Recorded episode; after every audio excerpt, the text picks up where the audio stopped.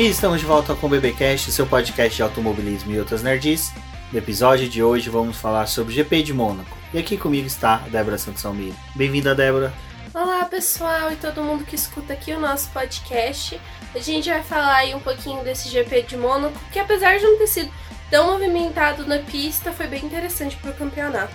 Exatamente, pouco movimento de pista, de ultrapassagem, mas tivemos algumas alternâncias ali de posições que foram decorrência de estratégia, o que também faz parte da Fórmula 1. Lembrando que mexeu bastante com o campeonato de pilotos de construtores, o que vamos discutir bastante hoje no podcast. Exatamente, Rubens, vamos falar aí de toda essa movimentação que teve e de como que as coisas começaram a andar ali já na quinta-feira, né? Bom, e antes de prosseguirmos, vale lembrar do nosso financiamento coletivo e contínuo após, que você pode acessar pelo link contendo, que contém no post dessa publicação desse podcast. E também você pode se tornar um membro do canal do Boletim do Paddock, lembrando que nossas lives são de terça e quinta às 20 horas e semanalmente aí temos algumas publicações de referente ao que está de importante acontecendo na Fórmula 1 e outras categorias. Acessem também o nosso YouTube, se você também desejar ser um membro por lá, é uma forma de apoiar o nosso trabalho. Nós também fazemos lives lá às terças e quintas-feiras às 8 horas da noite. E você também pode conferir outros vídeos que a gente vai soltando por lá e também aproveitando para poder atualizar algumas coisas mais técnicas da Fórmula 1.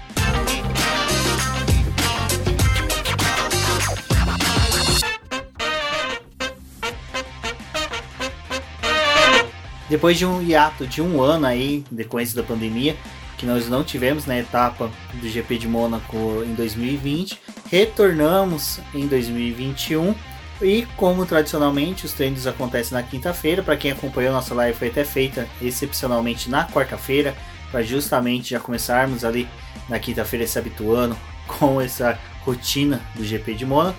Bom, quem apareceu, apareceu que não estava tão habituado novamente com a pista, estava desconhecendo a pista e foi assim o final de semana inteiro, mas já começou a quinta-feira com o pé esquerdo, foi o Fernando Alonso, né, Débora? Que olha, estava irreconhecível este final de semana em Mônaco. É, a gente está vendo que alguns pilotos estão tendo um pouco mais de problema de adaptação que outros.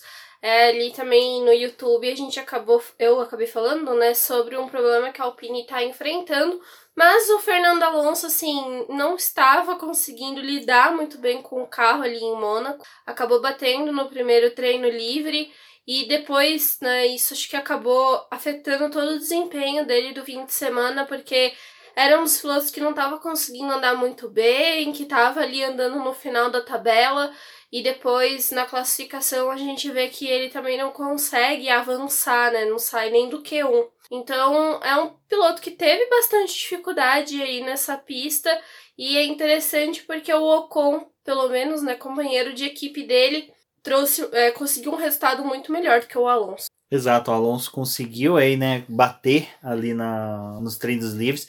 Não foi uma batida daquelas, sabe, gigantesca, foi realmente muito mais um deslize que ele teve e bateu, quebrou a asa dianteira. É, mas em Mônaco é tudo muitas vezes muito potencializado, né? Porque eles estão lidando com um muro de contenção muito próximo dos carros. Então é aquela coisa, né? Mônaco acaba cobrando qualquer erro pequeno que você tem.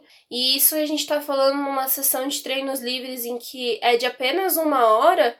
Dependendo do momento que você tem algum problema ali, você realmente acaba comprometendo todo o seu trabalho. Porque se é mais pro final da sessão, você volta para os boxes e dá o seu trabalho como encerrado. Mas se esses problemas acabam acontecendo ainda no começo, é uma hora que você desperdiçou, né? Isso é, eu até fiz um texto falando sobre uma das questões que a McLaren acabou abordando nesses últimos tempos, que eles, é, as equipes estão de certa forma tendo muita dificuldade em ter só uma hora de treinos livres, porque já é difícil de fazer toda a coleta que eles tinham, eles acabavam fazendo é, em 2020 e ainda assim eles tinham tempo para poder avaliar o carro nos boxes. Hoje, com uma sessão de uma hora, eles acabam é, que não podem nem ficar muito tempo parados nos boxes, eles precisam de dar várias voltas na pista para poder coletar de grande parte dos dados e de uma Alpine que acaba estando sozinha né, na pista porque ela não tem um outro, uma outra equipe que acaba usando o seu motor, né? Então a coleta dela de, de para poder averiguar o motor e também todos os componentes do carro depende somente dela ali na pista. Então ter um problema com o Fernando Alonso já complica um pouco do fim de semana dessa equipe. É, tem esse ponto negativo da Alpine, né? Você ter somente um, um uma equipe utilizando esse motor, mas vale lembrar também que o outro ponto negativo que é a equipe não coletar os dados especificamente para Fernando Alonso. Né? Fernando Alonso está tendo o primeiro contato com a equipe, com o carro, então é muito prejudicial. Os pilotos também tiveram dificuldades nesses primeiros treinos livres, foi o Tsunoda, né, o Mick Schumacher e o Latifi. É, nesses treinos livres que a gente teve aí no decorrer do fim de semana, a gente teve uma batida do Tsunoda no segundo treino livre, que também é uma questão bem importante aí para o japonês, porque toda vez que ele bate em um treino livre, ele acaba perdendo completamente a confiança dele com o carro.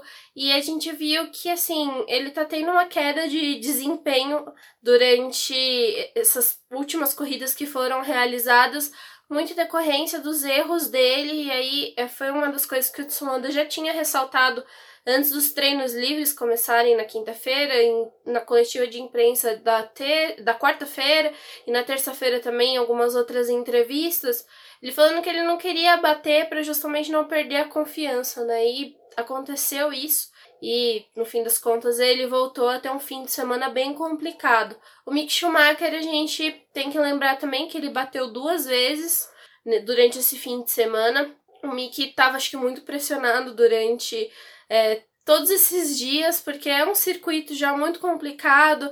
É um momento que muitos deles têm que ter é, relacionamento com seus patrocinadores, parecia que ele não estava assim muito bem, porque a gente via nos treinos livres mesmo o Mazepin, que é um piloto muito complicado, andando na frente do Schumacher, assim, virando voltas melhores que a dele em vários momentos.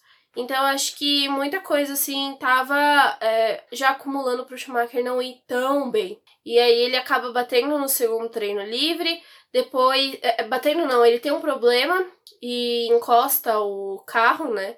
E depois no, no terceiro treino livre é, ele tem uma batida que é aquela batida que acaba causando todo o, problema ali com o carro e que ele não consegue nem participar da classificação, né? E aí é, já, já tem todo esse problema dele ter que. Ele tinha que esperar uma autorização para poder largar no domingo, mas ele pôde largar.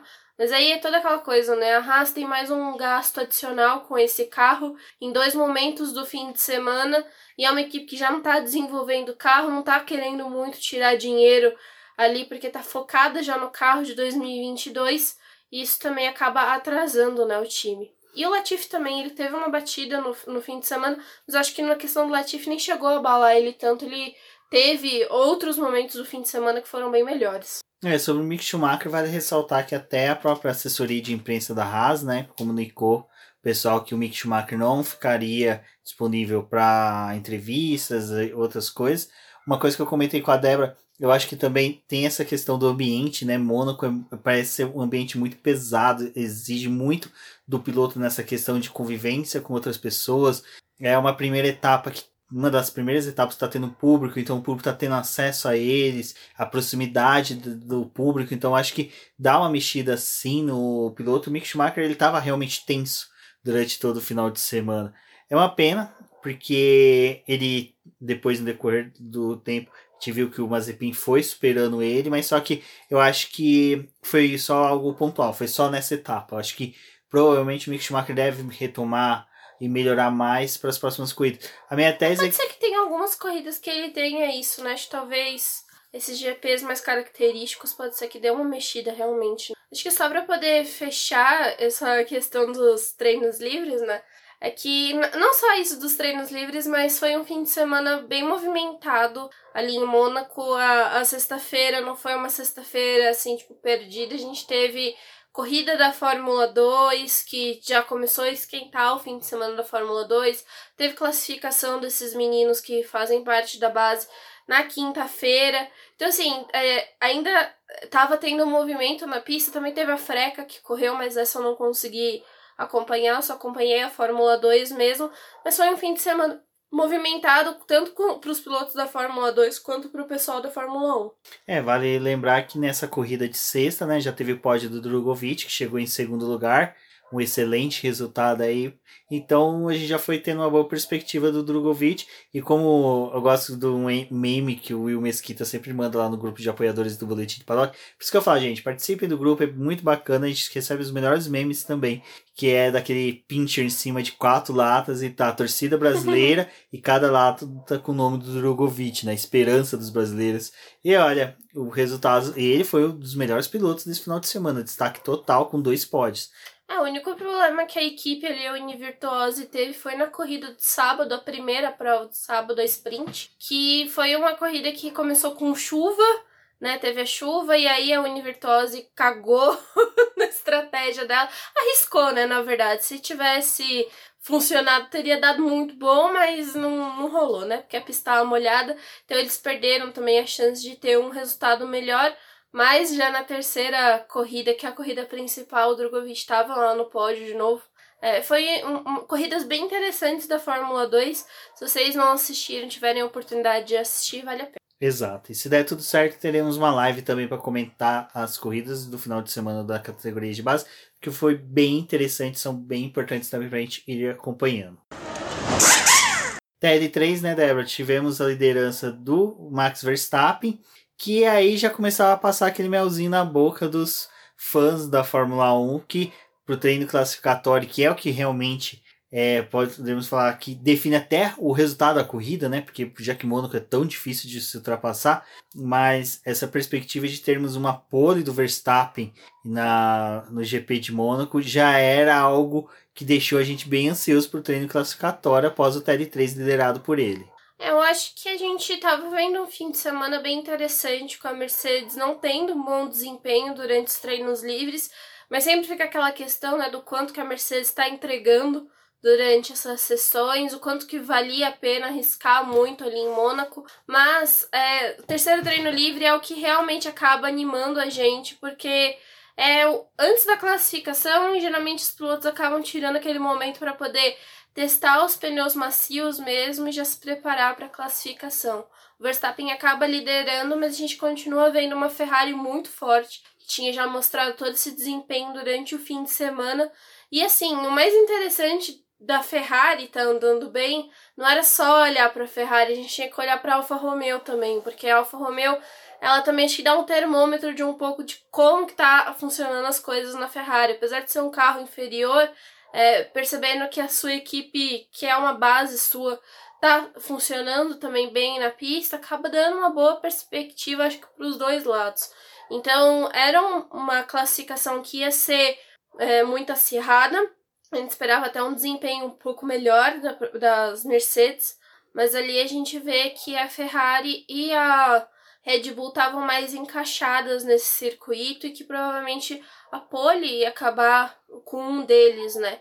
E a Ferrari estava ali realmente que mostrando que tinha um potencial e pelo menos tentando se aproveitar de um dos circuitos em que ela poderia ter chances. A gente já tinha falado ali durante as lives, né, que a Ferrari teria um desempenho melhor do que a própria McLaren, porque é um carro que funciona muito bem em curvas lentas, que é o que a gente tem em Mônaco, e a McLaren ela é mais um carro de curvas de velocidade alta, então eles já estavam ali nesse circuito com uma vantagem. E eles se aproveitaram né, desse fim de semana. Exato, a gente tem que lembrar que o Q1 normalmente já se eliminam, né? São cinco carros. Né? Normalmente não é que normalmente, né? Porque dessa vez foram quatro carros eliminados, já que o Mick Schumacher teve a batida no TL3, que fez com que ele não participasse do treino classificatório. A Haas não conseguiria, né? Era humanamente impossível é, fazer um carro pronto para o. Em duas horas. Em duas horas, né? Então a gente já teria ali uma perspectiva de duas Williams, duas Alfa Romeo, mas a Alfa Romeo já estava dando aquele aceninho no TL3 de que, olha, viemos para brigar. A gente não sabia se eles estavam sendo leões de treino ou não. Mas os companheiros da Williams e do, do, das Haas, né? No caso aqui, companheiro da Williams do Latifi que ficou no Q1. Da Williams. Isso, né? Pensei que já tinha errado. E do, das duas carros da Haas foi Fernando Alonso e Yuki Tsunoda, né? Ou seja, o piloto mais velho e o piloto mais jovem acabaram eliminados no Q1, que é o que a gente falou. O Tsunoda tá tendo uma queda de desempenho, mas ele é um piloto novo, é estreante, então a gente consegue colocar passa vários um asteriscos, a, né? A mão, né? É, passa um pouco o pano para ele, mas só que o Fernando Alonso, eu particularmente tinha colocado no meu bolão em várias vezes entre os 10 primeiros, porque eu falei, ele vai conseguir, sabe? Vai ser aquela coisa do piloto extrair o máximo do carro dentro da pista, mas só que foi uma decepção total o Fernando Alonso nesse final de semana. É bem interessante a gente ver isso, né? Porque eu mesmo não acreditava tanto que a Alpine ia se dar muito bem, mas porque eu ainda tenho um pouco de ressalvas quanto ao desempenho desse carro pelos problemas que ele tem é, na sua construção e na sua atualização, né? Mas acho que a Alpine de certa forma, ela está sendo muito eficiente em atualização do carro, está tentando correr atrás, mas ainda é importante a gente olhar para quem, né, e com quem ela está se desafiando, quem são os rivais dela é, durante essa temporada. Então, eu não tá acreditando tanto que a Alpine ia se dar bem, mas o Fernando Alonso acho que foi uma grande surpresa e ele começar já na quinta-feira não conseguindo se adequar ao carro e tudo, e aí vai andando pelo fim de semana, obviamente a classificação dele não foi boa, mas acho que é um piloto que também a gente vale destacar ele um pouco na corrida. Exato. Bom, finalizado o Q1, né, com a eliminação aí do Tsunoda, Fernando Alonso, Nicolas Latifi da dupla da Haas, fomos ao Q2 e aí é que começa, né, a surprise. Adoro meu tailandês. Que é a, o caso do vai, George Russell avançou. Já é algo. É, mas o Russell a gente já tá mais acostumado Não, com ele, né? Sim, mas já é algo assim, cara, o Russell avançou, já é aquela coisa que a gente começa a aplaudir. E a dupla da Alfa Romeo. Então a gente já começou, uh, podemos ter uma coisa bacana aí. Então, eu não sei o quanto de surpresa, assim, da, Alfa. Porque é um dos carros que a gente tá vendo ao longo do começo da temporada, tentando se salvar pelo menos pro Q2, né? E eles estão é, se aproveitando dos erros dos concorrentes deles ou dos problemas que eles estão tendo ali. A gente teve esse problema do Alonso não conseguir, o Tsunoda não conseguir, isso acaba dando, acho que, um impulso para a própria Alfa Romeo. Mas no fim de semana deles, assim, desde a quinta-feira, eles estavam muito confiantes na pista. Então, é, pelo menos o Q2, para mim, a Alfa Romeo não era tanta surpresa assim. Ah, para mim era. Tô brincando, porque a minha tristeza era ver que na eliminação ficou o Richard. Assim, eu entendo o lance do pessoal ter, ele ter falado que precisava de cinco corridas para se adaptar. Aí veio o Barcelona, deu uma. Cara, eu falei que ótimo o, Fernando Alonso. Ó. Daniel Ricciardo se encontrou, conseguiu demonstrar resultado, mas é novamente, você está numa pista em que o treino classificatório é o mais importante. Daí, de repente, quando eu vejo Daniel Ricciardo ser eliminado no Q2, é assim, eu já começo a ficar tipo, olha, não vai ser só cinco corridas. Vai ser bem mais que cinco corridas, ou talvez a temporada 2021, o Daniel Charles vai trabalhar muito mais numa contenção de, de sabe, de prejuízo para a McLaren, tentando sempre obter o maior número de pontos que ele poderia ganhar, mas não vai ganhar. Eu acho que assim, o Ricardo vai ser uma oscilação entre corridas boas e corridas péssimas. E o treino classificatório dele já me desanimou total pro final de semana. E, e aí era só olhar pro Lando Norris torcendo para que nada acontecesse com ele pro resto de final de semana, né? Torcendo para que ele conseguisse, né, se sustentar.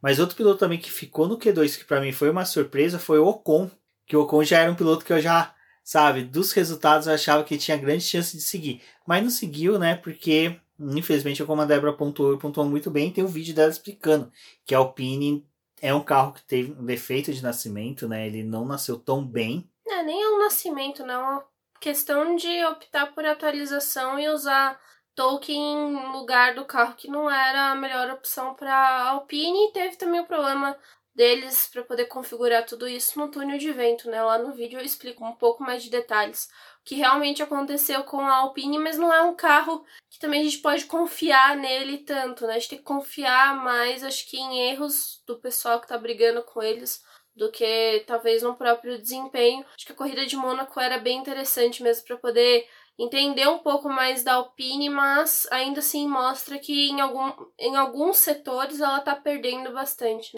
E ali, a partir do momento que a gente vê que o Fernando Alonso fica já no Q1, também é, acho que acaba ficando, é, ficando um pouco mais complicado para o Ocon também ter um desempenho tão bom ou surpreender em resultado, né? Mas acho que o Ricardo é o grande, a grande questão aí dele ter é, não conseguido avançar. É um piloto que é forte, mas a gente ainda tá vendo a adaptação dele. E aí surgiram algum, alguns burburinhos. Ai, meu Deus. Falando que a McLaren construiu o carro pulando Norris e que por isso que o Ricardo tava tendo tanta dificuldade. Só que assim, gente, a gente tem que lembrar que o carro que a McLaren tá usando esse ano é o carro do ano passado, sabe? E ali eu acho que talvez no momento que eles priorizaram o nascimento desse carro, talvez eles podem ter pensado mais no Sainz, que era um piloto mais é, cabeça, mais direcionado para dentro da McLaren, apesar deles confiarem no Lando. E aí a gente tem a saída do Sainz para Ferrari, que eu acho que no momento que a Ferrari tava construindo. Ferrari não, né? A McLaren tava construindo o carrinho dela. Ela não imaginava o ano que eles iam ter, não imaginavam as coisas que iam se desenrolar. Não, acho que não conseguia muito passar ali pela cabeça naqueles primeiros momentos se o Sainz realmente ia sair da equipe e se o, Vettel ia ser chutado da Ferrari, né? Tinha muitos ICs ali. Então, falar que um carro foi direcionado para um piloto só e num ano que a gente está é, vendo que é, a equipe teve que lidar com o regulamento para poder acertar um carro de 2020 para os regulamentos de 2021. É óbvio que a gente tinha que esperar um pouco também, acho que de, um, de alguns problemas com o Ricardo, sabe? Porque o carro ali não é um carro dele. É um carro que era de um outro piloto. É, o que vale pensar é o seguinte. Mas, assim, só, só pra finalizar, que eu acho que é aquela coisa, tava todo mundo muito esperançoso que a chegada do Ricardo ia surtir efeito muito rápido pela capacidade que o piloto tem. E a mesma coisa vale pro Vettel ali na Aston Martin, né? A gente esperava que ele tivesse um desempenho muito melhor. E aí a gente vai ponderando as coisas e vendo que é, as nossas expectativas às vezes não correspondem realmente com a realidade ou com o nosso desejo. A questão do Ricardo, desse questão do carro que o pessoal quer pontuar, o carro foi feito pelo Lando Norris, não podemos injustiçar o Richard. Vou ponderar pelo seguinte: a McLaren, quando começou a fabricar esse carro, acho que o foco maior dela era conseguir adaptar o bendito motor Mercedes no chassi. E isso já era o principal, conseguir entregar um carro que fosse uniforme, que conseguisse. A gente até falou na pré-temporada que a McLaren foi uma das equipes que conseguiu o aval das demais equipes e da própria FIA para poder desenvolver mais o carro que as demais. Então, tecnicamente, o carro da McLaren é uma evolução maior do carro do ano passado. Então, a gente parte aí do pressuposto que esse carro já vinha sendo desenhado por Carlos Sainz e por Lando Norris. Eu não acredito que esse carro era focado somente em um deles. Acho que era um carro bem, vamos pôr, genérico, sabe? Casava bem para os dois pilotos é que o Daniel Ricciardo ele já tinha uma característica bem diferente de freagem, ele gosta de um carro que não freia tão bruscamente, ele gosta de um carro que seja um pouco mais maleável de freio. Então, tem toda essa questão. A gente sempre aplaudiu o Daniel Ricciardo por ser um piloto que consegue fazer ultrapassagens lindas, sabe, sem bater. A gente viu ele penar algumas vezes com a Renault, principalmente porque a Renault entregava um carro que era de freada um pouco mais brusca. A gente viu até alguns incidentes do Ricciardo de tocar com outros pilotos durante a ultrapassagem, que era coisa que não era comum na época da Red Bull. Então, é por isso que eu falo que eu acho que para esse ano o Daniel Ricciardo não vai conseguir entregar algo tão grande quanto foi no o esperado. Mas eu acho que é que como a Débora falou, vai oscilar realmente, vai ter corridas que vai ser daquele Daniel Ricciardo brilhante, como o tio Delvas gosta de falar no podcast F1 Brasil, o cara, um piloto acima da velocidade da luz, Contudo, vai ter corridas que vai ser igual foi agora,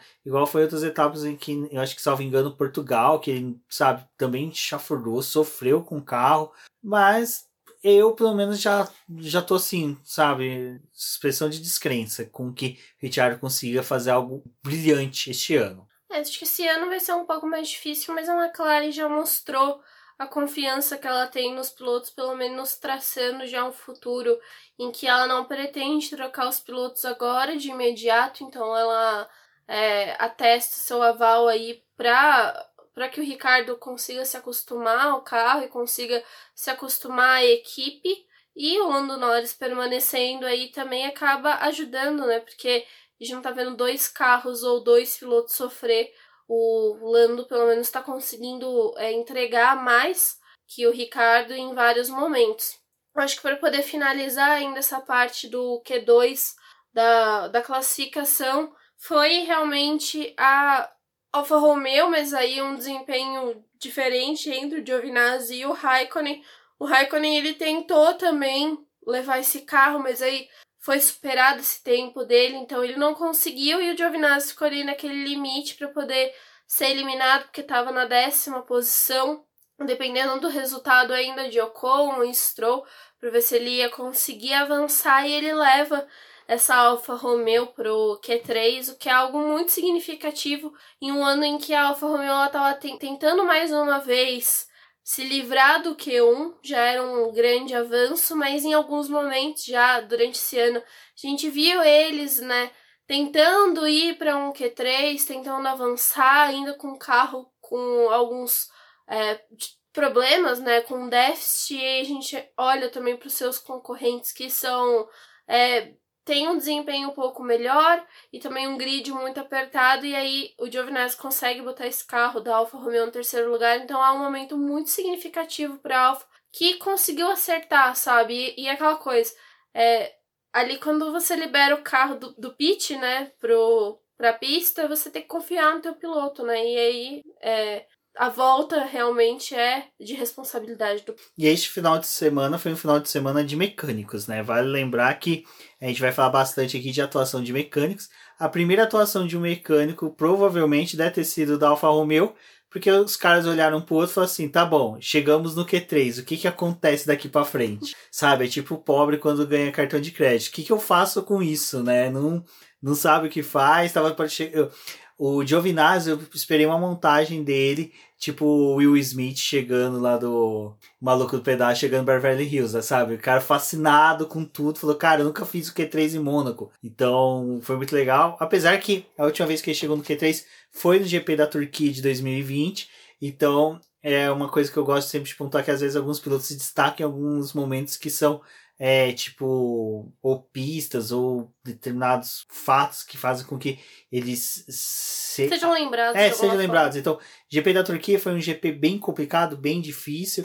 Uh, ah, GP de Mônaco foi um GP em que você precisava estar numa classificação boa e ele conseguiu entregar, então achei que é legal o currículo dele e conseguir bater mais uma vez, né? O Kimi Raikkonen em classificação é um bom sinal para o Giovinazzi, que recebeu, né, Débora, os parabéns aí do CEO da Alfa Romeo. O CEO da Alfa Romeo tá engajado nas redes sociais, sempre que é para poder mandar um ô, oh, tô, tô notando C aí, ele manda, né? Mandou uma que Genaro, meu bambino. Enfim, vamos lá que hoje, ó, mais uma vez meu irlandês está ótimo. Bom, parece que Lewis Hamilton fez a centésima pole, né, Débora? Tá tranquilão, não quer mais disputar poles. Deixou para que Leclerc, Verstappen, Carlos Sainz e até mesmo ali Lando Norris tentasse namorar. O Bottas também, né? Tentou namorar a pole, mas eu acho que ficou a disputa mais mesmo entre os dois pilotos da Ferrari e o Max Verstappen. Acho que a disputa mesmo era entre os pilotos da Ferrari e o Max. A gente vai vendo isso é, acontecer durante a classificação, então fica mais por conta deles. Mas o Bottas consegue colocar o carro no terceiro lugar e o Max Verstappen em segundo. É, é bem interessante porque a gente tem a configuração Red Bull Mercedes, né, ainda que o Hamilton não estivesse ali para poder brigar com o Verstappen. E era a chance também do Bottas de tentar tirar alguma coisinha ali do Verstappen para poder ajudar um pouco do companheiro de equipe, né? Lembrando que com a posição de largada do Hamilton, realmente ele não tinha muito o que fazer. Mônaco não é fácil de ultrapassar e ele ia depender de uma estratégia para poder ganhar algumas posições, né? Então ali fica realmente mais complicado para ele. Mas a gente tem o, é, o Leclerc fazendo a pole e, né, acho que assim, é, em Mônaco, talvez, acho que era o momento que a gente estava mais esperançoso de que a segunda volta com os pneus, que é o que não está acontecendo muito, pudesse evoluir e que eles iam talvez conseguir melhorar o tempo, né? Mas tem a batida do Leclerc ali que acaba chamando atenção também, mas o bom desempenho do Sainz, apesar dele não ter conseguido reverter isso no apoio, acho que o Sainz ele acabou ficando um pouco chateado porque ele sentiu que a batida do Leclerc tinha tirado a chance dele de brigar com o próprio companheiro de é, sobre a classificação, depois a gente pontuou um pouco mais a discussão sobre o acidente do Leclerc, que foi uma infelicidade. Eu acho que seria muito bacana a disputa final entre os três, mas daí já vai a minha primeira reclamação de qualquer coisa que teve final de semana de transmissão, que foi o pessoal chamar de anticlímax. Parece que todo mundo gostou de utilizar essa palavra durante todo o final de semana. Para mim não foi. Eu acho que faz parte, sabe? Do, é da... Mônaco, né? É, faz parte de Mônaco. Quem se lembra do Verstappen em 2018, quando o Richard venceu lá, ele também bateu da mesma forma que o Leclerc. Então, faz parte. Então, se você não entende que isso faz parte de Mônaco, é bem difícil você querer comentar um pouco sobre, porque Mônaco é isso: é trabalhar com muro próximo, com. É, os muros não perdoam, os guarda-reis não perdoam os erros, né? Então, do acidente como falando, vamos comentar depois, mas só que da briga tava muito interessante, porque era tipo setor por setor, e para quem acompanha pelo aplicativo que às vezes demonstra lá, ah, às vezes não, demonstra, né, os mini setores, você vê que tava tendo uma disputa ferrenha entre eles. O Leclerc era o cara que conseguia ali no últimos setores de Mônaco conseguir tirar muito dos demais pilotos, então é, ficou bem legal essa disputa, ficou bem rica essa disputa para Fórmula 1. Eu quero muito rever essa disputa que houve entre esses pilotos agora em Baku. Então, houve ali uma falha. Eu não entendi o que aconteceu com a Mercedes, pelo menos com o Hamilton, né? O Hamilton simplesmente não demonstrou ser aquele voraz piloto que normalmente é, mas também não dá para o cara ser brilhante sempre, né? Ele não consegue carregar o carro todo momento nas costas. Teve problema de aquecimento de pneus e até todo mundo ficou pontuando que o o Bottas estava falando que conseguia aquecer pneus, mas só que é aquela coisa, né? O, o quanto... Bottas já tinha falado na quinta-feira que estava com problema, né? E ele se aproveita, acho que um pouco do. de ver o companheiro tendo problema e ele conseguindo tirar aquela diferença, e aí ele acaba pontuando, né, já essa disputa.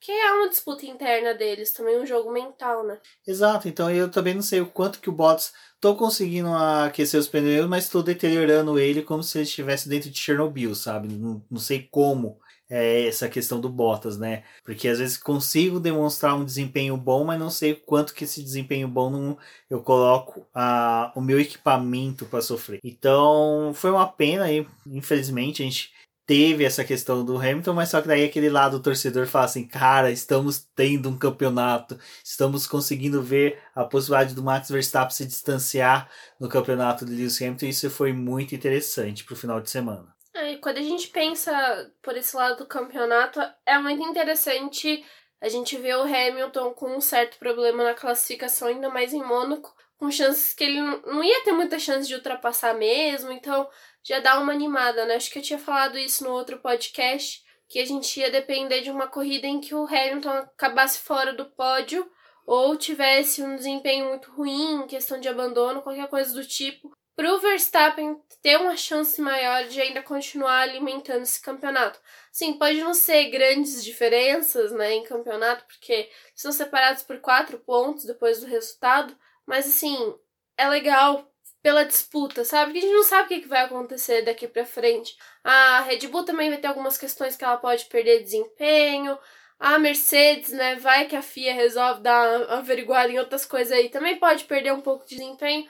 Vai ser um jogo, assim, é, dessas duas equipes, mas para mim, acho que o que mais vale pontuar é que quando a gente coloca a Red Bull numa questão em que ela é, tá ali na frente, e agora quem vai ter que quebrar um pouquinho mais a cabeça é a Mercedes, a gente tem mais chance da Red Bull acertar em algumas coisas. Então, nesse momento que ela tá tendo que trocar a asa traseira, porque vai ter a nova investigação da FIA por conta da asa móvel, é, tudo isso para eles saírem de Mônaco nessa posição é bem interessante, porque dá uma relaxada, assim. Não uma relaxada que eles vão ficar sossegados e ah, agora a gente já, já conseguiu a liderança e pra gente já vale. Não, mas é uma questão, assim, deles. É, agora eles é, analisarem a situação como um todo, não pensando que eles vão ter que tirar 14 pontos, que seja, da disputa com o Hamilton. Eles acabam ficando mais centrados no trabalho deles e têm mais chance de acertar. Pelo amor de Deus, cara. Se você é um dos que ficaram com teoria da conspiração, que o Leclerc se auto-sabotou-se para poder garantir a pole, cara, acredite. Não é assim que funcionam as coisas. Se o cara quer se, se auto-sabotar em Mônaco, ele vai pegar vai bater ali nas rascaças, como o Michael Schumacher fez em 2006. Eu, salvo engano, foi na rascaça. Quem estiver me ouvindo e eu tenho errado, por favor, me corrija e me avise. Mas, salvo engano, foi isso mesmo. Dá um de carro de Fórmula E, é... dá uma travada no trânsito. Exato, dá uma rodada, faz qualquer coisa, mas não me pega, me bate a bendita da caixa de câmbio, que toda vez que tem uma batida você pode ver que todo mundo, a primeira coisa que fala, ai, vai, meu Deus, vai ter que trocar a bendita caixa de câmbio. E é o, maior prejuízo que você pode ter, porque é a primeira posição, quer dizer, a primeira posição que você recebe maior, são cinco posições, né? Outras peças vão perdendo, mas só que, salvo engano, a maior punição é de cinco posições pela caixa de câmbio, porque ela é uma peça bem complexa, né? Então, sabe, é, é, a gente não vai entrar muita coisa desse negócio da teoria de conspiração, mas fica a nossa, como eu poderia dizer que nosso repúdio a esse tipo de comentários, e principalmente por mídia, mídias especializadas que nem deveriam trazer isso à tona para alimentar que o fandom piore para esse lado. Então, esqueçam, não vamos começar com isso, porque é, são gremlins na cabeça de pessoas ocas. Gente, é que a teoria da conspiração acaba chamando muito mais atenção do que uma notícia verdadeira, sabe? E aí é complicado, porque você fica tentando brigar e falar, não é desse jeito, sabe? E aí a pessoa já tá cheia de teoria da conspiração, ela não vai te escutar e vários problemas, não gosta de coisa. É, tipo, tenta explicar pra um terraplanista que a Terra não é plana. Piora a situação. Por que, que eu tô pontuando isso, falando que a gente não ia falar? Porque qual que foi o problema? Na sábado teve o acidente do Leclerc. A gente ficou realmente o dia inteiro de plantão, realmente olhando o site da FIA, onde que sai os releases em PDF, bonitinho, todas as informações. Ficamos olhando e-mail para receber release da Ferrari, é, da Fórmula 1, do Diaba 4 informando, olhando as redes sociais o que, que tinha acontecido com o Leclerc para poder já entender e passar para o público. Uh, no domingo de manhã vem a informação que o Leclerc não vai correr. Porque na hora que ele foi fazer a volta de, de checagem, né, o shakedown que eles fazem ali antes de alinhar para a largada, o carro apresentou problemas. Aí começa, né, o pessoal já dentro das teorias de conspiração falando: "Ah, mas a Ferrari, não sei o que, a Ferrari, não Ferrari sei o que". fez uma inspeção meio não deve... Não, aí é exato. Eu, é, primeiro a Ferrari não fez uma inspeção boa. A segunda é que a Ferrari deveria ter trocado a caixa de câmbio. Tipo, nem, nem, nem tinha sido oficialmente o que tinha acontecido. Aí a Ferrari solta a notícia. Foi problema no diferencial. Eixo de transmissão. Beleza. Aí todo mundo, ah, mas foi o eixo de transmissão que bateu na parede, tal, tal, tal. Aí de repente, não, é o do outro lado, é do lado esquerdo. Não tem nada a ver com o que bateu na parede. Tudo bem, pode ter uma consequência? Pode. E aí começa também as outras teorias, porque o pessoal já enfiou na cabeça que o Leclerc bateu de propósito, uhum. e depois é que a Ferrari não quis dar o braço a torcer e quis manter a pole. Não olhou nem a caixa de câmbio. Foram beber, nem poderiam é... beber porque, né, infelizmente, estavam bem restritos em Mônaco. Exato. Então, aí o que acontece? Se, como a gente falou, existem várias fontes oficiais em que você consegue as informações de forma correta. Um deles é os releases da FIA, da Ferrari e da Fórmula 1. Em todos foi dito que a Ferrari fez a checagem completa dos carros, dos, do carro, no caso do Leclerc, montou ele e mandou para a pista. Perfeito. Não tinha como mandar no sábado que já tinha acabado tudo. Sabe, acabou, acabou. Fecha a pista, não tem mais nada. Nenhum carro pode dar volta. Parque fechado. Por isso que chama parque fechado, porque é tudo trancado. Perfeito. Tudo bem, mas o carro da Ferrari ficou com os mecânicos, mas é isso daí é um outro asterisco que recebe, tudo bem. E aí outra coisa que a gente pode explicar outro dia. Aí nisso, no sábado tem essa quebra. Cara, não adianta querer ficar presumindo coisas se vocês não sabem, nem a gente sabe. A gente não tá dentro da Ferrari, a gente não tá dentro dos boxes das Ferrari para poder afirmar que eles sabiam e estavam querendo levar o carro de qualquer forma para poder, sabe, ter tweets ah, que eles não sabiam e que, sabe, vamos de qualquer não jeito. Não risco largar com um carro com problema de câmbio ou ter um problema de câmbio durante uma corrida, porque a gente já viu que por menos teve outros pilotos que tiveram dificuldade. O próprio Ricardo, né, perdeu corrida, teve problema por causa de, de câmbio, sabe? Então, assim, é uma coisa que não, não tem como. É, simplesmente passar a fazer vista grossa e ah, vamos mandar o carro assim mesmo, porque a gente gente tá falando de uma corrida que tem muro, sabe? Se o cara tem problema, ele vai bater no muro. Ele pode levar o coleguinha da própria equipe. Imagina se tá primeiro e segundo lugar, Leclerc e Sainz, o Leclerc tem um problema de campo, trava, bate, Sainz bate nele, ou estoura alguma coisa, joga óleo na pista, o Sainz Cara, é, sabe, é esse tipo de teoria que eu não, que eu não curto, sabe? As pessoas simplesmente ser simplista nas ideias, sabe? Até já vou passar para Débora que para mim é o seguinte, o que eu entendi de tudo que eu li e me informei durante o final de semana, que a Ferrari fez uma checagem total no carro, vistoriou todas as peças, substituiu o que era possível, porque sim, você pode trocar algumas peças que são permitidas eh, pelas regras, sem tomar punição, e foi justamente é, com convicção de que o carro do Leclerc ia resistir. Não resistiu, recolhe o carro, sabe? Para mim não teve nada mirabolante, nada fora da caixinha. Foi não uma aposta, porque não foi algo assim fora do normal. Você tem inúmeros check-ins que você pode fazer numa peça e você verifica que ela tá ok. Mas erros acontecem. O Leclerc já tinha tido um problema no final de semana. A gente não sabe se esse diferencial simplesmente veio com defeito de fábrica, se veio com defeito na montagem, montar correndo, sabe? Às vezes aperta uma porca a mais ou a menos, sabe? Coloca um lubrificante que não serve, alguma coisinha que, que não encaixou. É possível, mas só que, sabe, fazer essas ideias só porque não gosta da Ferrari, não, se simpatiza pela Ferrari, cara, eu sou uma Clarice, sou o primeiro a torcer contra a Ferrari, mas eu tava feliz pelo apoio do Leclerc, eu queria ver o Leclerc largando em primeiro, sabe, para ser uma disputa legal, para ser uma corrida legal. Mas, infelizmente, não conseguimos. É, acho que o o Leclerc não conseguiu vencer o próprio azar que ele tem né, na pista. Já é um circuito bem complicado para ele. Ele, quando ele bate, logo depois que ele vai dar a entrevista, ele fala: ah, já, não é um circuito que não é muito fácil para mim. Ele já fica até medindo as palavras do que ele vai dizer, porque ele já sabe que Mônaco é um lugar complicado para ele. Mas assim, para poder só fazer um parâmetro ainda desse assunto, é que na, na quinta-feira o Leclerc teve um problema no câmbio. Isso aconteceu no primeiro treino livre e ele perdeu parte da sessão porque a Ferrari estava arrumando o carro. E, e ali a Ferrari soltou um tweet falando: Nós fizemos a troca do câmbio do Leclerc. É, o câmbio não é. o câmbio em si não é uma coisa só. É, ali, é, quando a gente fala de câmbio, é, tem outras peças que fazem parte do câmbio, mas tem uma estrutura que a, que a Fórmula 1 considera, a FIA, né, considera que se você fizer a troca, você tem punição. E essa, quando você tem qualquer mudança no carro, principalmente da, do, dessas peças que são é, limitadas ou que geraria uma perda para o piloto, que tá alguma coisa escrita ali no regulamento falando, olha, tal e tal peça, se você trocar, você vai ter uma punição.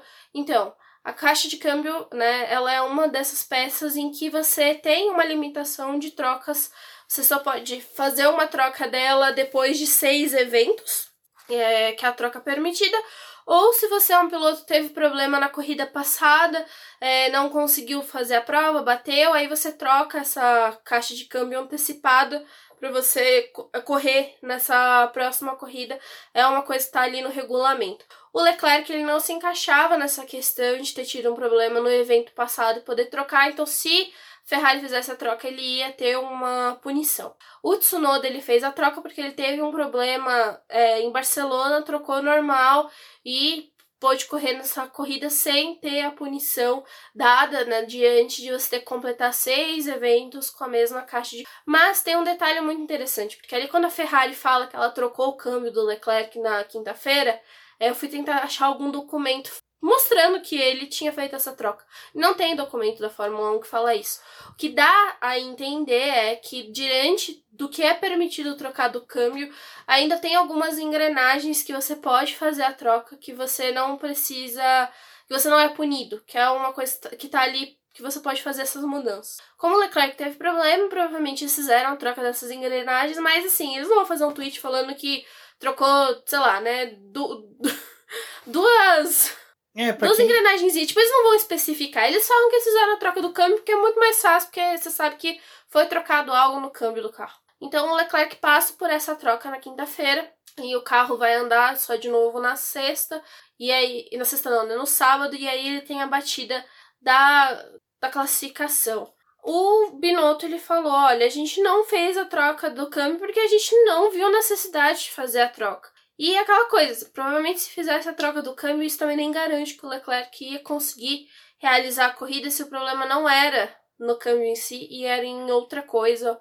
E de qualquer forma, a Ferrari falou que agora com o encerramento da prova de Mônaco, esse carro vai ser levado para a fábrica e eles vão fazer uma vistoria no carro para poder entender da onde veio o problema do Leclerc, mas que nas avaliações que eles já fizeram na pista, né, para poder entender o problema do Leclerc, nem conseguir largar, não era algo que estava relacionado em si com a batida dele, mas eles vão fazer um teste mais minucioso para poder verificar se teve alguma relação ou não, mas aparentemente não teve. Resumo da ópera do caso aí do Leclerc, eu acho que compensa muito mais a gente é, acompanhar os capítulos das próximas novelas, das próximas novelas, não, da novela, né, já que é uma só e os capítulos estão dentro de uma novela, enfim, para poder saber o que realmente aconteceu. Provavelmente a Ferrari vai soltar um, uma nota oficial explicando o que, que aconteceu, mas eu, por mim, foi eh, a decisão acertada da Ferrari.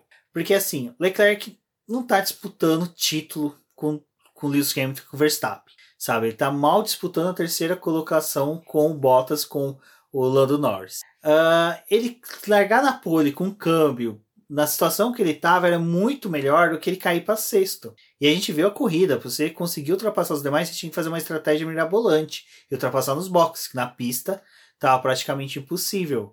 Então, eu acho que foi acertada. Eu até tuitei antes, falando um comentário que o Delvas falou, que olha, eu acho que o Delvas falou assim, eu acho que a Ferrari vai anunciar antes da corrida. O, acho que o Mesquita comentou que iria trocar a, a caixa de câmbio e eu falei, olha, eu acredito que não. Eu acredito que a Ferrari vai apostar porque é melhor ir no tudo ou nada. E realmente era melhor para a Ferrari. Leclerc não está disputando o título, se o carro quebrasse na décima volta ou não quebrasse, era uma aposta, sabe? Tipo, valia a pena. Mas eu acho que a gente pode fechar o assunto Leclerc, porque eu, pelo menos, fico triste pelo que aconteceu. Eu tava torcendo, pelo menos, para que ele concluísse a corrida, porque eu acho que é, é chato o cara ser, estar na sua cidade natal, tipo, tá na sua terra, no seu país, não conseguir terminar uma corrida, não conseguir pontuar, sabe? E ele que lutou tanto para chegar na Ferrari, é uma coisa que a gente até brincou, parece que o que é Mônaco pro Leclerc é Interlagos pro Rubinho Barrichello na Fórmula 1, sabe? O cara não consegue alcançar, é o santo graal do cara, né? Então é, é bem triste isso, mas é uma coisa que até a Mariana Becker comentou que era engraçado ver a superação dele, né?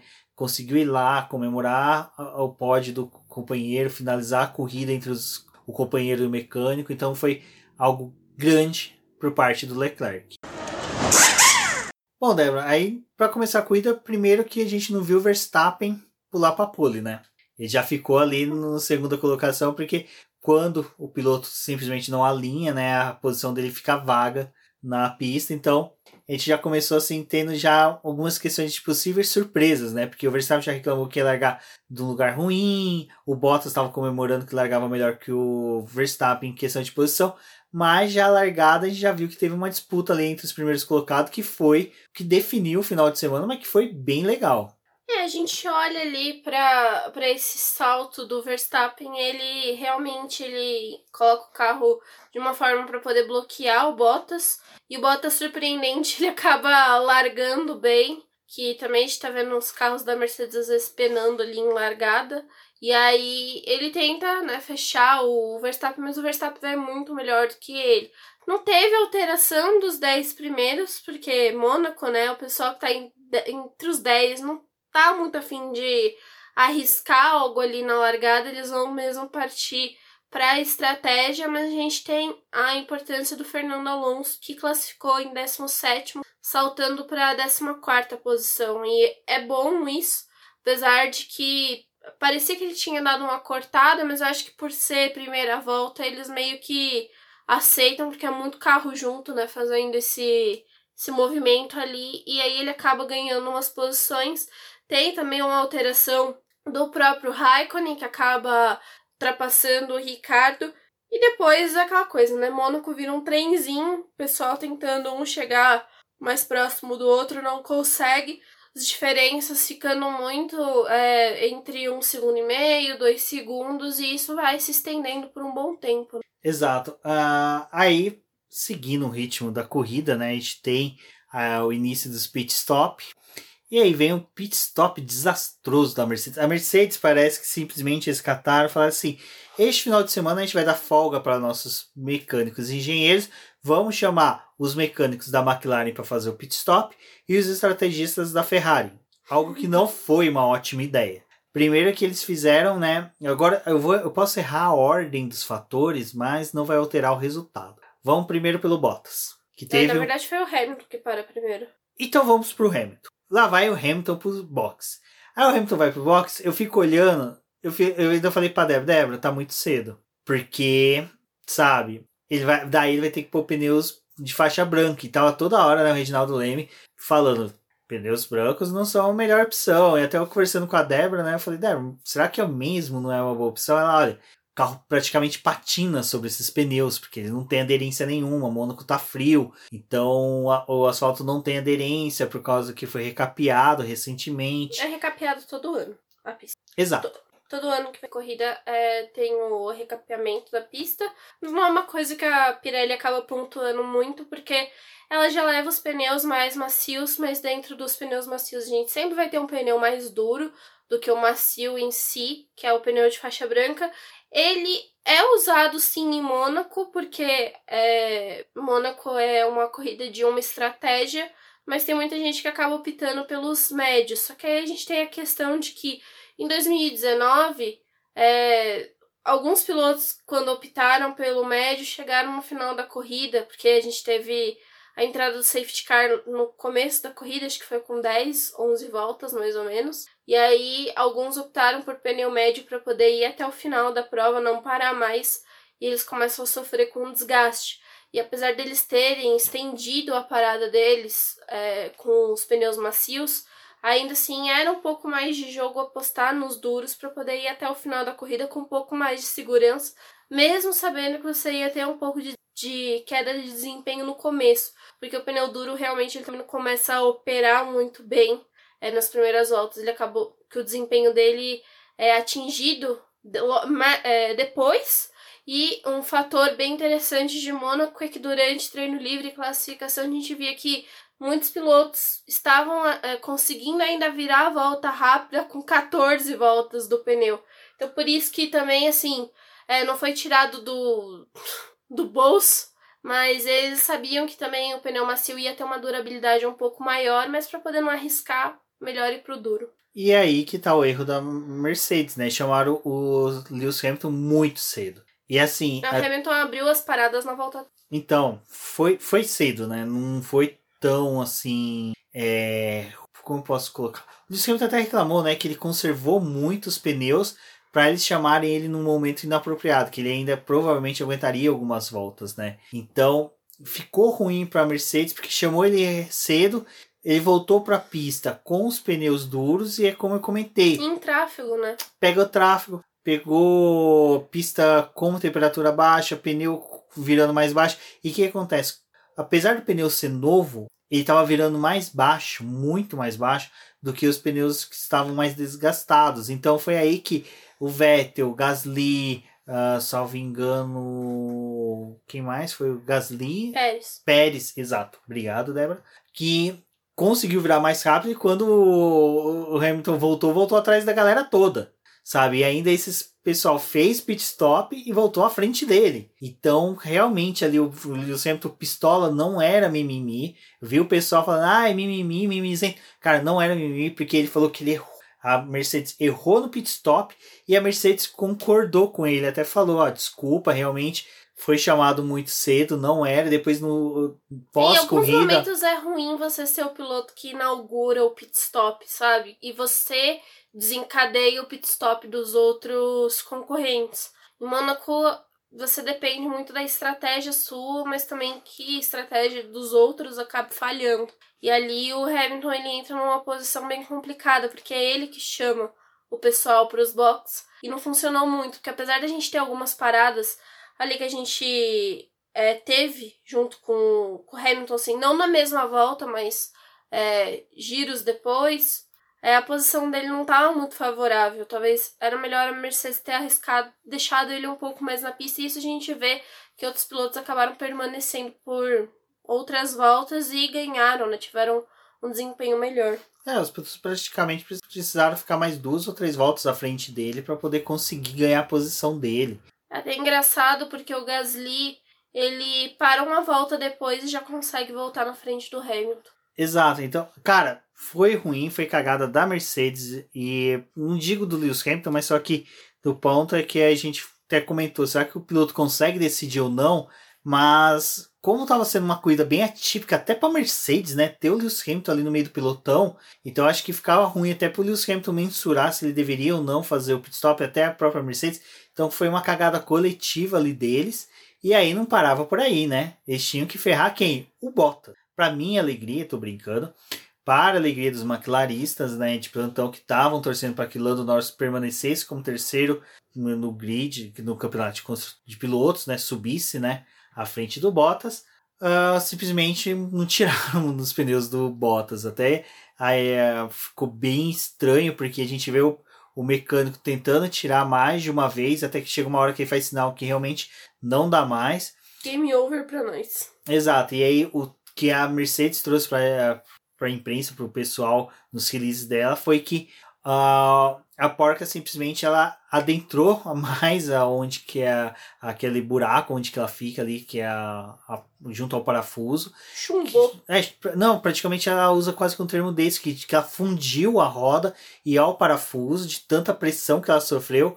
E aí tá até um, um ponto que até o Carlos da Vale levantou na live dele falando que a percepção que a gente tem quando lê o texto é que parece que o, o mecânico, em vez de apertar para poder. Apertar não, que o, botão de apertar é o mesmo, né? Você só muda uma chave na, na pistola pneumática, em que ela, em vez de apertar, ela afrouxa e que ele fez isso, né? Ele simplesmente apertou mais o parafuso, fazendo com que ele espanasse, ele não, não espanasse, ele perdesse todo o contato externo dele com a broca ali, com a bocal que segura ele. Então, não foi uma das melhores opções ali do mecânico ter comido ovo mexido que mudou todo o final de semana dele. Mas é, ficou ruim. A roda só vai sair do carro. Realmente ela se apegou ao carro, ela tá com amor fraternal ao carro. Só não vai, vai ser sair... devolvido pra Pirelli tão cedo que é, pneu. A, a Mercedes vai ter que levar esse pneu lá para pro GP da, da Azerbaijão para devolver para Pirelli, né? Porque o pneu vai junto com o carro lá para Alemanha, porque só vão conseguir retirar na fábrica. Mas foi uma cagada que prejudicou muito Bottas e que auxiliou o campeonato da Red Bull, né? Conseguiu fazer com que a Red Bull pontuasse bem mais que a Mercedes. A chance que a Red Bull tinha era também de pontuar melhor, era com o um problema com Bottas e deu certo, ele consegue voltar para a pista. Isso elimina, né, as chances que a Mercedes tinha. Depois a gente vai ver nas outras paradas acontecendo também, o Hamilton não ganhando nada com a parada que ele fez. E aí fica mais difícil, né, até para Mercedes negociar algo em Mônaco, né? Agora eles vão ter que partir para Baku com uma estratégia um pouco melhor e com um pneu que não, um pneu que solte ali a sua a, sua rosquinha, né? Exatamente. Basta cuspir na rosquinha que ela sai com maior facilidade. Bom, falando aí em facilidade, quem teve facilidade foi o Verstappen vencer, cara. cara liderou de ponta a ponta, mandou muito bem, sabe? Sem nenhum, sabe, preocupação. Acho que por poucos momentos ele viu o Carlos Sainz no retrovisor e aí vale o destaque ao piloto da Ferrari, que olha, Carlos Sainz. Que pilotaço que a Ferrari conseguiu. Parabéns mesmo. O setor de RH que seleciona currículos de pilotos está de parabéns. Conseguiram aí um excelente piloto que olha que final de semana do Carlos Sainz, que confiança que esse cara tá tendo e que bacana que foi ver um pódio, até eu brinquei que é o pódio que todo McLarista esperava desde que tem o Carlando, que era ver o Carlos Sainz e o Lando Norris juntos no pódio, mas foi muito, eu fiquei muito feliz de ver os dois Agora, ele como um piloto da Ferrari e o Lando Norris ainda como McLaren, cara, foi muito legal porque são dois pilotos que se gostam, a gente gosta muito da amizade deles. E essa rivalidade que existe McLaren e Mercedes, a gente vê que dá para nutrir entre os dois, né, disputando posições, ainda mais com essa amizade deles, então foi bem legal. E que a corrida dos dois foram um destaque, né? Porque assim, tudo bem, você tem Max Verstappen vencendo, que é o piloto que está sendo oponente à altura do Lewis Hamilton, mas só que atrás você tem dois jovens pilotos que estão demonstrando que, olha, quando chegar a nossa vez, a gente vai conseguir colocar à frente, né? Vai conseguir bater de frente com o Verstappen. Na realidade é engraçado até porque o Sainz é mais velho dessa turma. E aí teve um, a, a coletiva deles, né, pós-corrida, e aí tocaram né, nisso, deles de ter sido um pódio muito jovem, com pilotos muito jovens. Mas o Lando aproveitou para poder tirar um pouco de sarro do Sainz e falar que, que ia dar palavra pro mais velho, né? Pro mais velho falar. E ali o, o Sainz fala, né, dessa experiência que ele teve, porque ele correu contra os dois. É, e aí ele conhece os dois, mas é interessante que não pode que teve essa possibilidade né, na Fórmula 1 de ter pilotos tão novos. Ainda assim, eles estão dividindo o grid com o Hamilton, que tem muita experiência, com outros pilotos que são mais velhos e que têm mais experiência com eles, que eles, né? Mas acho que o Sainz, assim, é, pontuando em questão de ser um companheiro de equipe, é, acho que mesmo quando chegou esse fim de semana que foi. A Ferrari já tinha sofrido ali com o Leclerc, e aí o Sainz acaba assumindo a posição de ser piloto que vai trazer pontos para casa. Acho que as coisas começam a ficar um pouco mais pesadas, né? Porque você sabe que você tem que entregar, mas você também tá vendo que a equipe tá completamente é, disposta e direcionada a você. Então uma combinação dos dois funcionarem, né? E ali ele consegue essa segunda posição que acho que é muito muito gratificante dentro do fim de semana que o Sainz estava tendo, assim, de ter um embate muito próximo com o Leclerc. E ali na classificação até ruim de ver que ele não conseguiu classificar junto com o Leclerc, assim, de superar o próprio Verstappen. Então é um, um momento e um, uma coisa muito significativa. Para o campeonato, é bom a gente ver essa disputa Ferrari-McLaren, porque é a mesma coisa que a gente tá falando, assim, de da briga da, pela ponta, né? Entre Verstappen e Hamilton, a gente tá vendo que uma das rivalidades maiores da Fórmula 1, que é Ferrari e McLaren, tá se estendendo a uma dupla a pilotos tão jovens que estão realmente buscando seus resultados e estão ali é, alimentando mais uma vez essa grande briga dessas duas equipes e é algo também que acaba sendo muito significativo. E falando da briga entre os pilotos, vale lembrar também que a Max Verstappen né, conseguiu aí a liderança do campeonato com a chance né, de poder perpetuar essa liderança indo para Baku, que é uma pista que favorece bastante ele. Então, um pouco da gente poder ter visto o Lewis Hamilton assim, puto com a equipe é justamente isso, que, cara, Baku, ela é meio uma área cinzenta da Fórmula 1, porque aquelas retas que ela tem, no caso que é do final do setor 3, começo do primeiro setor, favoreceriam diretamente ali a Mercedes, mas só que depois o miolo é totalmente Red Bull. Então, cara, vai ser uma corridaça, provavelmente. E o mesmo vale para Ferrari, né? É, exato. E a mesma coisa para Ferrari e McLaren. McLaren. Então, a gente tem quatro equipes que formou dois grupos de disputa, duas pela liderança, né? E duas estão disputando o terceiro lugar. Então é algo que, meu, é um momento formidável para fã de Fórmula 1 acompanhar a corrida. E é por isso que eu falei que Mônaco foi bacana, porque durante a corrida, o que eu e a Débora ficava mais conversando era justamente esse campeonato que estava se tendo a partir dessa quinta corrida, com chances abertas para todo mundo, sabe? Pô, a gente estava vendo uma a Aston Martin conseguindo evoluir, com o Sebastian Vettel conseguindo pontuar, o Stroll fez uma estratégia sensacional, o Stroll conseguiu entregar o que os estrategistas entregaram para ele. Falaram, te dão uma estratégia boa, retorna pra gente uma corrida excelente, e o Stroll, cara, foi de tirar o chapéu. Ele merecia estar entre os pilotos mais bem votados hoje como piloto do dia, porque foi uma corrida de estratégia dele muito grande. É o Stroll interessante que ele larga da 13 terceira posição. A Aston Martin aposta em um pneu duro para ele, o que para uma largada em Mônaco não é tão legal, porque a gente vê a mesma situação ali com o Tsunoda que largou de pneus duros e perdeu posição nessa largada dele. E o Stroll corria esse mesmo risco pela falta de aderência e pelo momento que várias equipes optaram por pneus macios e médios para poder derrotar quem quisesse arriscar em um pneu duro. E, e ali a Aston Martin vai deixando o Stroll, tipo, praticamente esquece ele na pista porque ele estava administrando muito bem. E aí a gente começa a olhar para os pilotos que estão acima, né? que a gente via que é, a Alfa Romeo mesmo era muito difícil dela é, continuar avançando, né? Porque quando a gente tem o abandono do Leclerc, o Giovinazzi ele ganha uma posição, ele fica com o nono lugar. E ali ele não consegue fazer ultrapassagem, não é ultrapassado, mas ele tem uma, um gap, né? Que acaba abrindo para é, cerca de 14 segundos antes da parada dele. E o mesmo vale para o Raikkonen, porque não foi um problema só de Giovinazzi, é um problema da Alfa Romeo que chega na corrida é um carro que tem muito problema para poder render mesmo. E com postos mais duros não casou bem em Mônaco para eles. Né? É, e ali a gente vê que, que assim, para Alfa Romeo não ia ser muito fácil. Quando começam a se realizar as paradas dos pilotos que estão com os pneus macios e o Leclerc vai ficando, vai ficando, vai ficando.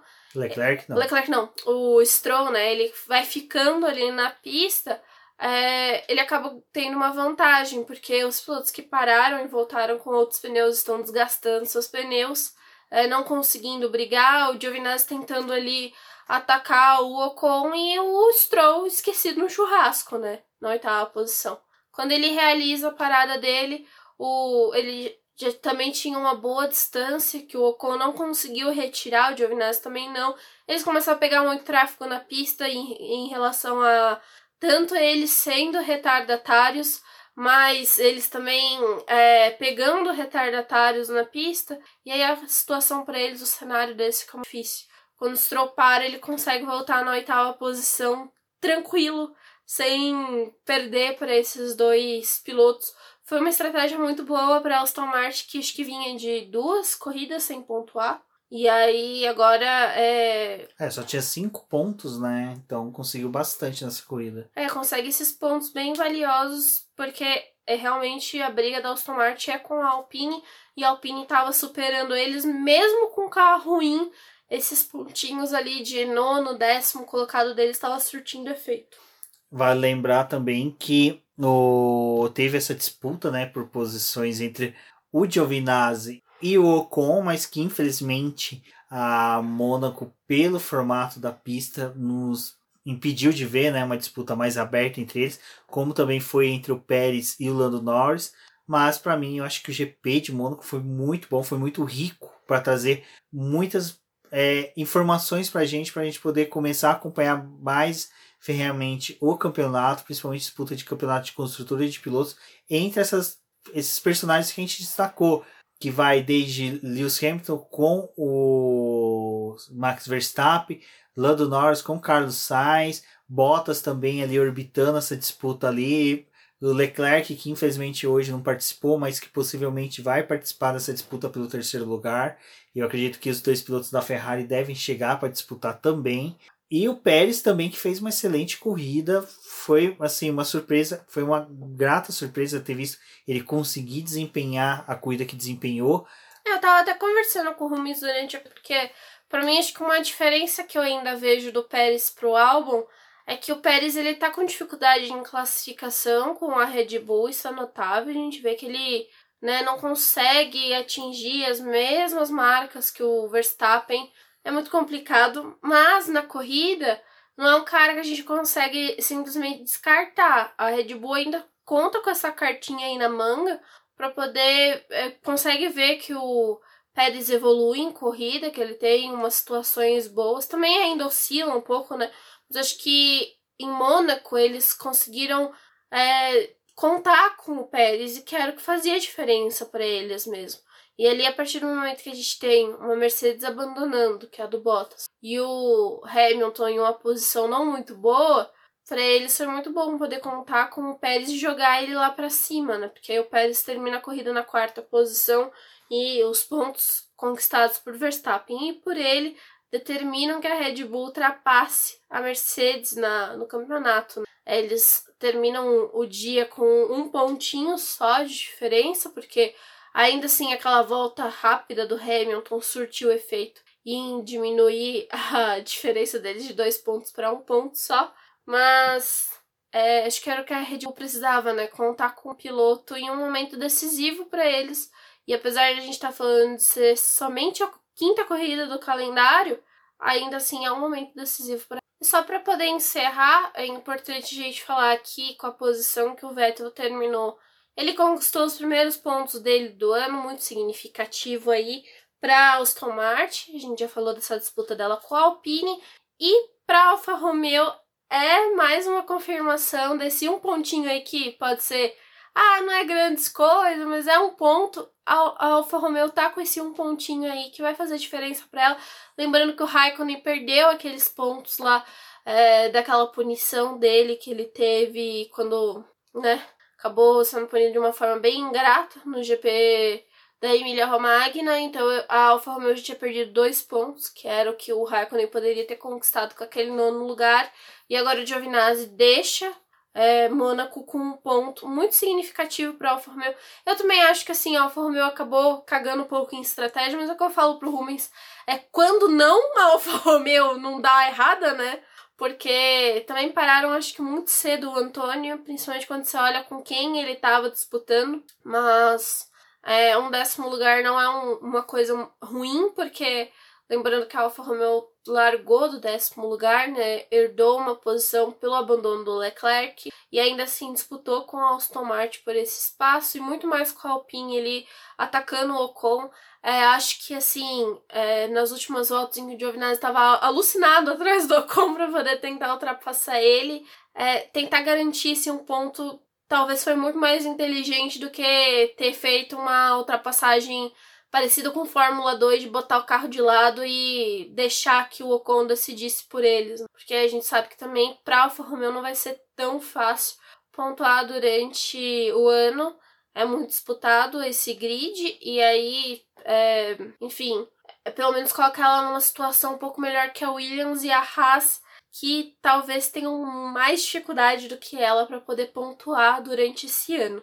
Eu acho que só para a gente finalizar, que já tem muito tempo que a gente não faz isso aqui no BP, mas é, vou falar só da situação dos pilotos, de como ficou após o GP de Mônaco, que o Max Verstappen ele é líder com 105 pontos, o Hamilton conta com 101, uma diferença de 4 pontos apenas, o Lando Norris passou o Bottas e ficou com 56 pontos, Bottas tem 47, o Pérez 44 com esse fim de semana, o Charles Leclerc fechou o fim de semana com 40, o Sainz com 38, o Ricardo com 24, o Gasly, que também não estava tendo um, é, 20 fins de semana não tão interessantes, mas conseguiu pontuar e agora tem 16 pontos e o Ocon com 12. É, em construtores, a Red Bull é a líder com 149 pontos, seguida pela Mercedes com 148, McLaren com 80, Ferrari com 78, Aston Martin tem 19 pontos,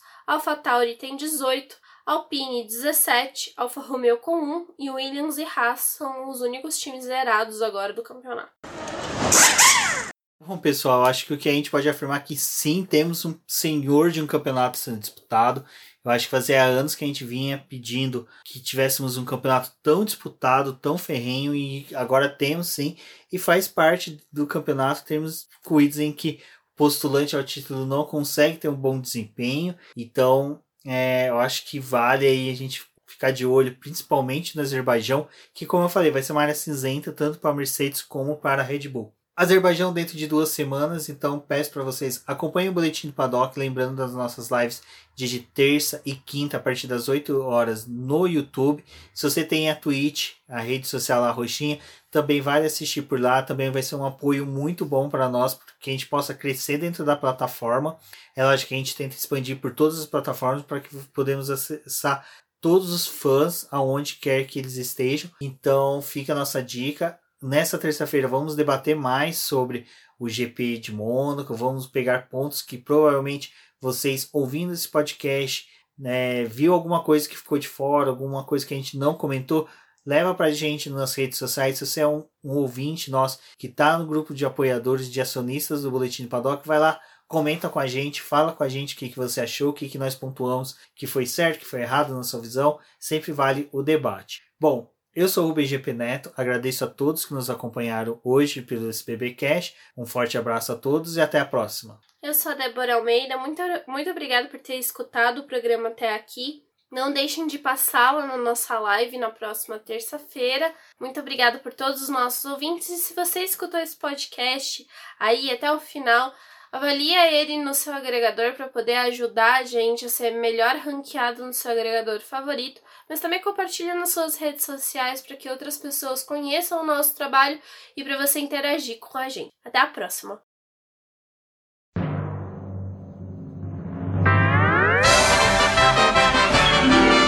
E agora vamos agradecer nossos apoiadores, aqueles que auxiliam o Boletim do Paddock através do financiamento coletivo e contínuo do Apoies. E são eles, Ricardo Bannerman, Maia Barbosa, Elezer Teixeira, Luiz Fex, Arthur Felipe, Rafael Celone, Will Mesquita, Antônio Santos, Rogério Furano, Helena Lisboa, Cássio Machado, Carlos Del Valle, Bruno Vale, Eric Nemes, Bruno Shinozaki, Alberto Xavier, Will Bueno, Ricardo Silva, Beto Corrêa, Fabrício Cavalcante, Arthur Apóstolo, Sérgio Milano Melquiades Veloso, Micael Souza, Ezequiel Bale, Silney Messi, Rafael Arílio, Rafael Carvalho, Fábio Ramiro, Lauro Vizentim, Maria Ângela, Thaís Costa, Rafael Catelã, Jane Casalec, Carlos Eduardo Valese, Tadeu Alves, Paula Barbosa, Ale Ranieri, Leandro Nogueira, Bianca Mês, André Brolo, Bruno Lima, Ivan Grego, Maicon Tavares, Talita Santos, Diego Machado, Gabriel Sawaf, João Guilherme, João Rai e Gustavo Frigoto. Muito obrigado a todos aqueles que apoiam o Boletim do Paddock e auxiliam no nosso desenvolvimento e crescimento. E se você quer apoiar também o Boletim do Paddock, entre em contato com a gente através dos nossos perfis oficiais ou acesse o link apoia-se.com barra Boletim do Paddock e lá você terá as opções de apoio ao Boletim do Paddock. Um forte abraço e obrigado! Isso é tudo, pessoal!